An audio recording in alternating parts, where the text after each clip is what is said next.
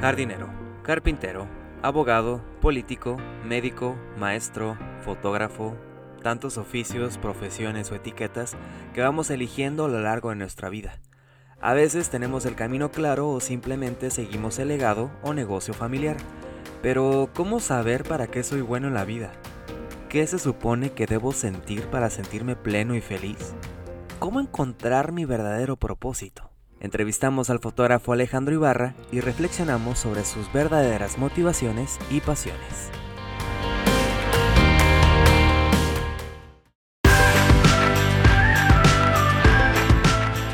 Neta Talks, un podcast para reflexionar y conectar con esos momentos e historias que dejan huella en nuestra vida.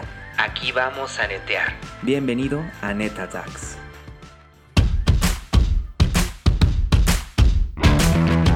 Hola, ¿qué tal amigos? Me da muchísimo gusto saludarlos en un episodio más de Neta Tax y en esta ocasión estoy con un gran invitado. Él es orgullosamente tijuanense, es fotógrafo o dice ser fotógrafo y él es Alejandro Ibarra. ¿Cómo estás Alejandro?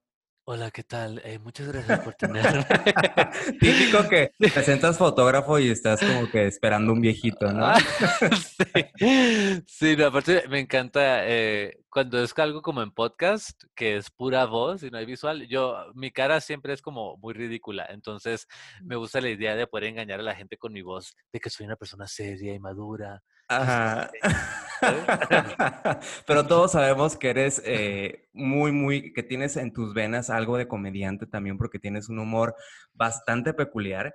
Y tú has sido fotógrafo, me estabas comentando, por 12 años, pero que te acabas de nombrar o autonombrar fotógrafo hace apenas dos. Entonces, en este podcast vamos a netear y vamos a hablar de algo muy importante. Yo te quiero hacer una pregunta. ¿En qué momento encontraste tu propósito? Y tú me decías, es que realmente mi propósito no es la fotografía o tal vez sí lo sea, pero creo que hay un momento, creo que hay un momento por ahí en tu vida que te marcó y en lo cual te llevó a decidir tomar fotos, ¿no? Cuéntame de eso. Sí, eh, sí, yo, yo realmente, o sea, yo no nací con, entre comillas, buen ojo, ya ves que se dice eso de cierta gente, ah, ni crecí como que tomando fotos, ni estando muy interesado en la fotografía, ni nada por el estilo. O sea, no, eh, realmente es algo que cero vi venir en mi vida, o sea, no. Y se me hacía padre, o sea, me acuerdo estando en la secundaria o prepa, que eh, tenía un, un, amigo en, en salón de clase que tomaba fotos y yo decía, wow, pero ¿cómo le haces? O sea, se me hacía cool, pero nunca algo que pensé que yo iba a poder físicamente hacer. Pero eh, yo cuando justo cumplí 17 años, justo así como que en ese, en ese mes, falleció un hermano mío, ya hace mucho tiempo, entonces fallece y no teníamos ni un solo retrato como realmente padre para el funeral. Y lo que tuvimos que hacer fue, o sea, teníamos una foto familiar como de ocho o nueve personas en una cocina que se tomó con una point and shoot, así una cámara así clásica de MySpace, de la foto del espejo, así de esas que todos teníamos. de esa foto familiar lo recortamos y luego la imprimimos grande para el funeral, bueno, mi mamá. Y, o sea, pues no está como muy padre. Obviamente yo dije, wow, qué lástima, o sea, no hay fotos casi, ¿no? Y en general, de hecho, de mi infancia y así, o sea, teníamos uno que otro video, pero como mucha foto no hay. O sea, a nuestra generación no le tocó lo que no manches los niños de ahorita, que todo lo tienen por siempre. O sea. Oye, yo tengo una foto, o sea, de un, de un, yo vestido de Mickey, pero yo todo chamagoso, o sea, como con chocolate. o sea, o sea, dices tú, pues antes conseguir un fotógrafo, como tú lo decías, era como, como más difícil, ¿no? O sea, como que no estaba tan al alcance, por eso ahora es muchísimo más fácil todo. Y te entiendo completamente con eso que dices, porque a mí me pasa a veces también que le tomo fotos a gente que yo digo, si la ponen en su funeral, que se escucha muy, muy frío y muy feo, pero, si la ponen en su funeral o si la ponen en su perfil, ya gané, ¿no? O sea, como que hasta sientes bonito que, que luego te encuentras una foto tuya en una foto de perfil de alguien, ¿no? O sea, justo estaba platicando con una amiga Gaby Navarro, te mando un beso. Estamos hablando de ella ahorita. Pero estaba platicando con ella de esto de que justo ya me ha tocado varias veces que usen como un retrato que yo le tomé a alguien para su funeral. Entonces, para mí es como algo muy ah, full circle, un momento así como que, ay, principio y fin, ¿no? O sea, empecé por esta falta de retrato para un funeral y, y, por eso empecé a comentar a gente y ahora gente sí está usando mis fotos para, para funeral. Entonces, uh, sí es como, ay, qué chistoso, o sea, qué raro, qué chistoso. Oye, y estaba escuchando como tu historia de vida o la historia de tu carrera, que empezaste a tomar fotos a Ricky Martin en un backstage y de ahí tu carrera empezó como a, como, como que el camino ya estaba muy trazado, como que fue muy claro para ti en el momento que decidiste a dedicarte a la fotografía y de ahí ya no te moviste. ¿Tú piensas que la fotografía es tu, si es tu propósito en la vida o cómo lo ves tú? No, yo bueno, yo siento, yo siento que los propósitos cambian de, de, acorde a etapas, casi como nosotros mismos estamos cambiando. Entonces, siento que quizá en un momento sí era más mi propósito esta necesidad que yo tenía de estar documentando gente, ¿no? Por si se morían o algo, pero, o sea, sí, sí quizá en un momento eso es lo que yo sentía que podía aportar, lo, lo más allá que podía aportar. Ahorita estoy en otra etapa, creo yo, eh, no que voy a dejar de ser fotógrafo ni nada por el estilo, pero siento que, aparte de la fotografía para mí es tan secundaria, o sea, en mis sesiones ni siquiera ni siquiera estoy viendo la cámara porque muy sinceramente no me importa cómo estén saliendo las fotos. O sea, eh, o sea, analizo mucho o pienso mucho en qué es lo que en mi sesión estoy aportando, aparte del servicio de una foto. ¿Qué experiencia está teniendo eh, pues mi cliente, no? Y, o sea, ¿qué puedo traerle de buena vibra? O pues, me toca hacer muchas parejas, irónicamente como alguien soltero, pero este, eh, y es bien padre porque me escriben después de que, wow, eh, habíamos estado teniendo un, un, momento difícil como pareja y tu sesión nos unió mucho porque mis sesiones son como terapia para quien sea, individual o pareja. Entonces, este, hago muchas preguntas y es puro Oye, y la gente no se, no, no, se empieza como que piensan que estás invadiendo como su espacio personal o es como de que, ok, mira, mis sesiones son terapia también, así que aguántate. Muy buena pregunta. Eh, creo que al principio, cuando empecé este, esta forma de trabajar, que era muy sí, o sea, de pues, preguntarte de tu vida, ¿no? Eh, creo que las preguntas que hacía o la forma en las que las planteaba quizás se sentían más invasivas, eh, pero es algo que fui aprendiendo, cómo irlas modificando para que fueran eh, inocentes, pero me dieran las reacciones que quiero y pudiéramos conectar. Porque digo, no es como que nomás estoy preguntándole a, mi cliente, a mi sujeto algo y yo no abriéndome también. O sea, si les pregunto, ay, ¿quién fue el primer chico o chica que te gustó? Eh, yo también les digo quién fue el primer chico o chica que me gustó. ¿Me explico? Entonces, no nomás estoy pidiendo, yo también tengo que abrirme, si no, no hay real conexión, nomás estoy como siendo egoísta. Em, entonces, yo también estoy siendo vulnerable y creo que eso los, los hace sentir más cómodas de, de seguir abriéndose. Oye, y en tu camino como fotógrafo, ¿Alguna vez has dudado de, de, que quieres dedicarte a esto? O sea, a lo mejor dijiste, ah, ya, mañana voy a ser cocinero como tu hermano, ¿no? O, voy a ser, no sé, voy a... Lo que tú quieras. O sea, ¿para ti siempre fue muy claro? ¿O como tú decías, pues, si has dudado? Siempre ha sido claro que no puedo ser cocinero porque yo no sé hacer ni queso. O sea, todo esa habilidad se la quedó Rufo, este, mi hermano. Eh, el chef de Orix, vayan a Orix, nuestro restaurante, está en Tijuana. Este, pero sí, yo no sé hacer nada de cocina, absolutamente nada. Entonces, definitivamente esa nunca fue una opción. Pero no, creo que aparte yo, parte de por qué nunca me, eh, me llamé fotógrafo hasta hace muy poco y aún así siento raro al decirlo, es de que yo no me considero un fotógrafo tal cual. Simplemente mi propósito ahorita, regresando a eso que tiene que ver con esta pregunta, eh, yo siento que mi propósito en esta etapa de mi vida es, es dar, punto. Siento que he sido una persona muy afortunada y he trabajado mucho y ahorita, ahorita estoy en, en la, tengo la capacidad de, ah, supongo, y el, de, simplemente poder dar, poder compartir. Este, entonces, no me aparte de las clases, ¿no? O sea, entonces, Ajá, sí. como que te, te, apasiona enseñar fotografía? Me encanta. Desde chico uno de mis sueños era ser profesor de universidad, literal, así, desde que era el nerdo de la clase que no tenía amigos. O sea, mi pasión era ser el profe. Eh, o sea, lo que yo quería hacer igual que lo que sea. Y, ajá, entonces... Mi pasión es regresar exámenes a los alumnos. de que Eh, cinco, o sea, todos. Pero sí, me encanta, me apasiona dar clase muchísimo. Tengo ya cuatro años allá en Nueva York haciéndolo y me encanta, o sea, sí, me encanta compartir, sea lo que sea, ¿no? Eh, sea algo emocional, sea algo material, sea el conocimiento, lo que sea.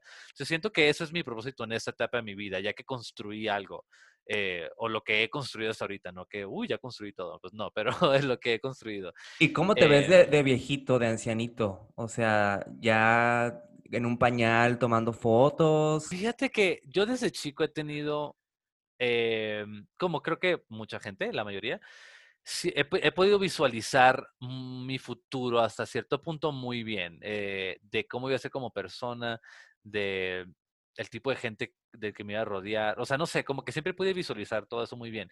Y nunca desde chico, esa visión siempre paraba como a los 40, ¿sabes?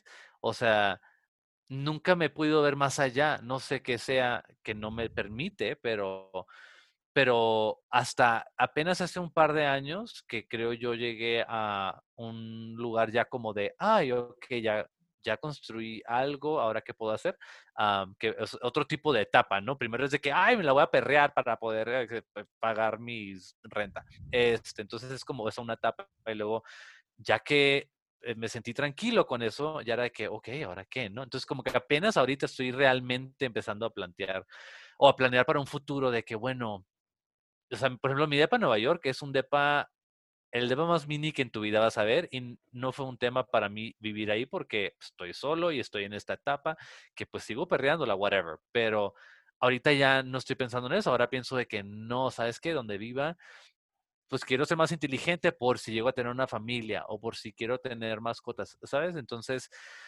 eso es algo que apenas me estoy planteando desde hace quizá dos años o menos. O sea, tus 30, porque tienes 30, ¿no? Como que, sí, como que te cayó el 20 que dices, ay, ya me estoy oxidando y ya necesito planear mi futuro, ¿no? sí, a, mis 28, a mis 28, eh, o sí, a mis 28 empecé, ya que tenía mi depa en Nueva York, ya fue como que, oh, shit, ¿ahora qué, no? Entonces fue que empecé a, pensar más en el futuro. Oye, Alejandro, yo te veo como un fotógrafo bien padre porque en algún momento de mi vida. sexy, carismático. No, ¿sabes qué? Aparte que me encanta tu sentido del humor y me parece un sentido del humor muy peculiar y me encantan tus episodios de. Y ahí lo tienen. que si no lo han escuchado o visto, por favor vayan a verlo y ahí lo tienen. Entonces, eh, me, parece, me parece que Alejandro Ibarra es una persona que lo quiere y lo tiene, ¿no? O sea, como que dices, ah, le quiero tomar fotos a tal celebridad y no sé si la perreas tanto o no. En algún eh, momento de mi vida que fui reportero de espectáculos, yo recuerdo haber tenido la valentía de, de ir tras la nota, o sea, ir tras el manager, preguntar el correo. Eh, haber ido a los Grammys, a los Oscars y ahora ya mis treinta y tantos años, yo digo, ¿cómo le hice? ¿No? ¿Treinta y cuántos, culero? Dinos. dinos cuántos. Dinos. Dinos, dinos. Ese no es tema. Estamos, tú eres el entrevistador. Sí, sí, sí. Entonces me parece que tú también vas por la vida como con ese camino de que te vale, ¿no? O sea, si, que, si, si ves algún, porque yo veo tu trabajo y veo que retratas muchas celebridades y que tal vez llegar a ellas no es tan fácil, tal vez sí lo sea, pero como que te quitas esa venda de los ojos o esa barrera y entonces vas tras ello, ¿no? Sí, yo, mira, yo soy una persona que ha pasado por mucho rechazo de todo tipo. Hola, yo también. entonces siento que cuando tienes esa experiencia del rechazo, que lo veo como algo positivo, pues le pierdes el miedo al no, ¿no? Entonces, eh, y te dejas de tomar las cosas personal, que también es muy importante, creo, si quieres estar en ese tipo de industria o el mundo del entretenimiento en general, ¿no? entonces, en cualquier, en cualquier mundo. Eh, entonces, sí, efectivamente, yo, yo, la mitad de mi trabajo, en este punto de mi carrera, la mitad la sigo buscando. Antes era el 100%, ¿no? O sea, yo le digo a mis estudiantes, lo peor que puedes hacer es creer que tu talento es tan grande que no tienes que esforzarte a conseguir trabajo y va a llegar a ti. O sea, no, eso no existe. no, sí, yo cada semana sigo mandando correos, haciendo llamadas a publicistas. Eh, quizá ahorita tengo más, es más fácil, quizá por, por el portafolio que he construido o porque puedo escribirle a una celebridad en Insta directamente y quizá vean el mensaje. Y te bloquea. Ah, Paris Hilton bloqueado. Bloqueada, bloqueada. Sí, no, entonces Eh, pero sí, soy muy proactivo y siento que la gente tiene que ser proactiva, o sea, en cualquier trabajo. O sea, es Oye, aprovechando, ¿alguien te ha bloqueado de las redes de algún artista o alguien te ha dejado en visto? Britney Spears, Lady Gaga, este... una, una actriz sí me dejó en visto recién, que me sigue, o sea, ella me empezó a seguir, es una actriz bastante conocida, americana. Me empezó a seguir y yo me tromé yo de que, oh my God, y le mandó un mensaje, obvio, y me dejó en visto y yo, ¿por? Pero, no me dejó de seguir, o sea, y yo, ¿cuál es el, el ¿Cuál es tu la rollo? congruencia aquí? ¿Dónde está? Pero, pero, ajá, pero no, no me han bloqueado ni que fuera como creepy o intenso. Oye, pero aparte siento que tú ya con las celebridades te llevas como de codo a codo, ¿no? O sea, o por lo menos a mí cuando me tocó entrevistar en, en un rato como mucha celebridad, yo los veía como una persona más y hasta eso me parecía un poco padre porque hasta el, la entrevista o en tu caso la sesión fotográfica es más llevadera, ¿no? O sea, como que lo tratas como una persona, es down to earth, o sea, es aquí eres como un ser humano más, no importa que seas tal o cual, ¿no? Y siento que quien sea que se topa una celebridad en persona tiene ese mismo de que, ay, es una persona igual, así súper común, ¿sabes? O sea, la luz y la cámara hacen a alguien ver más allá de la realidad a veces y y ves a quien sea, sea Brad Pitt, o sea, quien sea en persona, es como, ay, es una persona. Eh, Oye, y, o sea, si no te dedicaras a la fotografía, ¿qué te dedicaras, por ejemplo? Stripper. ¿A poco? Claro, yo amaría ser stripper.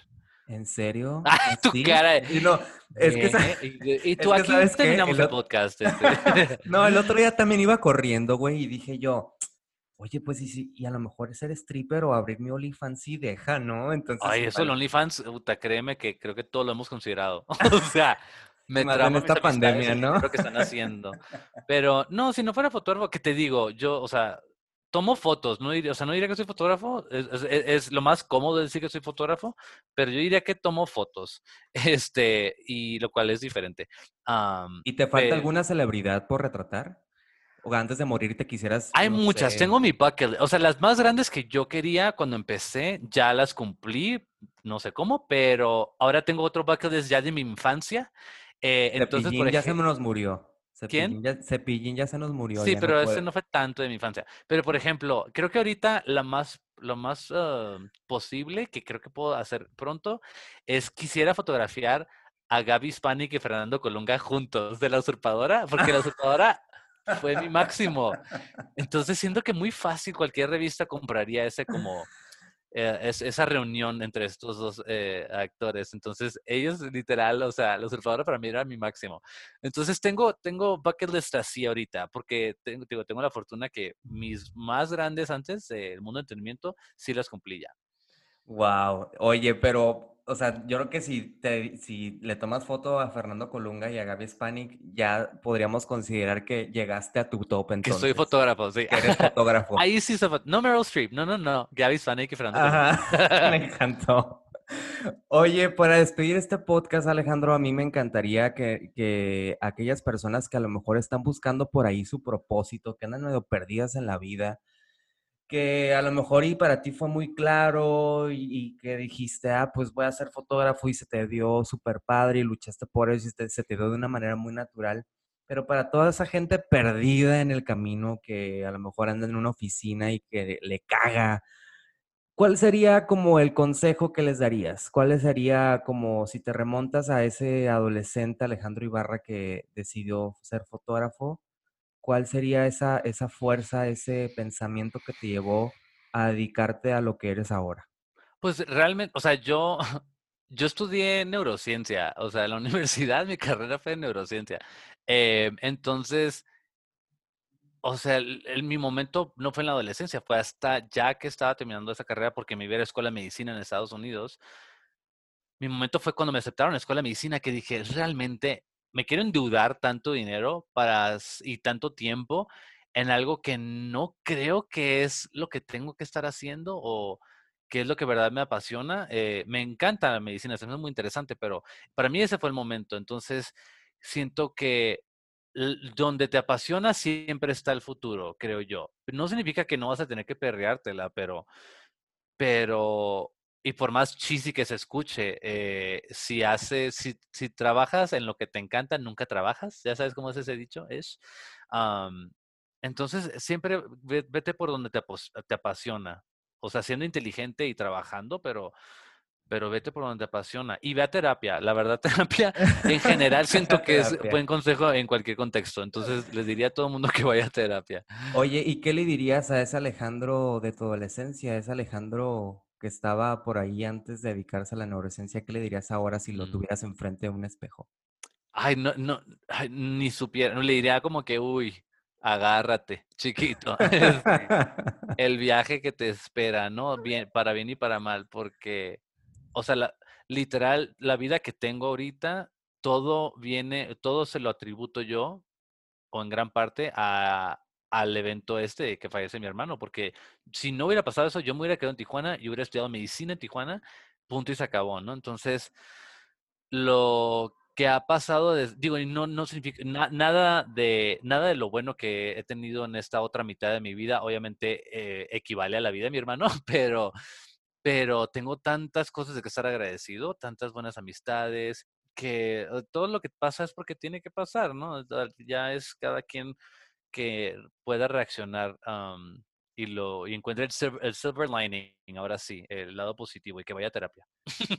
Te agradezco muchísimo este espacio, Alejandro, y me quiero despedir con música como siempre. Y si nos fuéramos en este momento a una isla desierta con un conco, con un coco, perdón, y el sol paradisiaco, ¿qué canción te llevarías?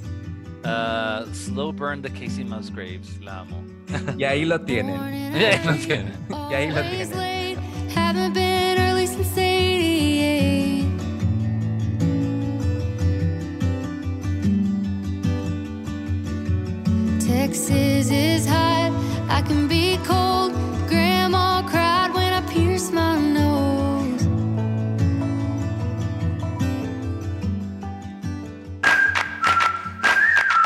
Esto fue NetaTax. Si te gustó netear con nosotros, síguenos en nuestras redes sociales y comparte.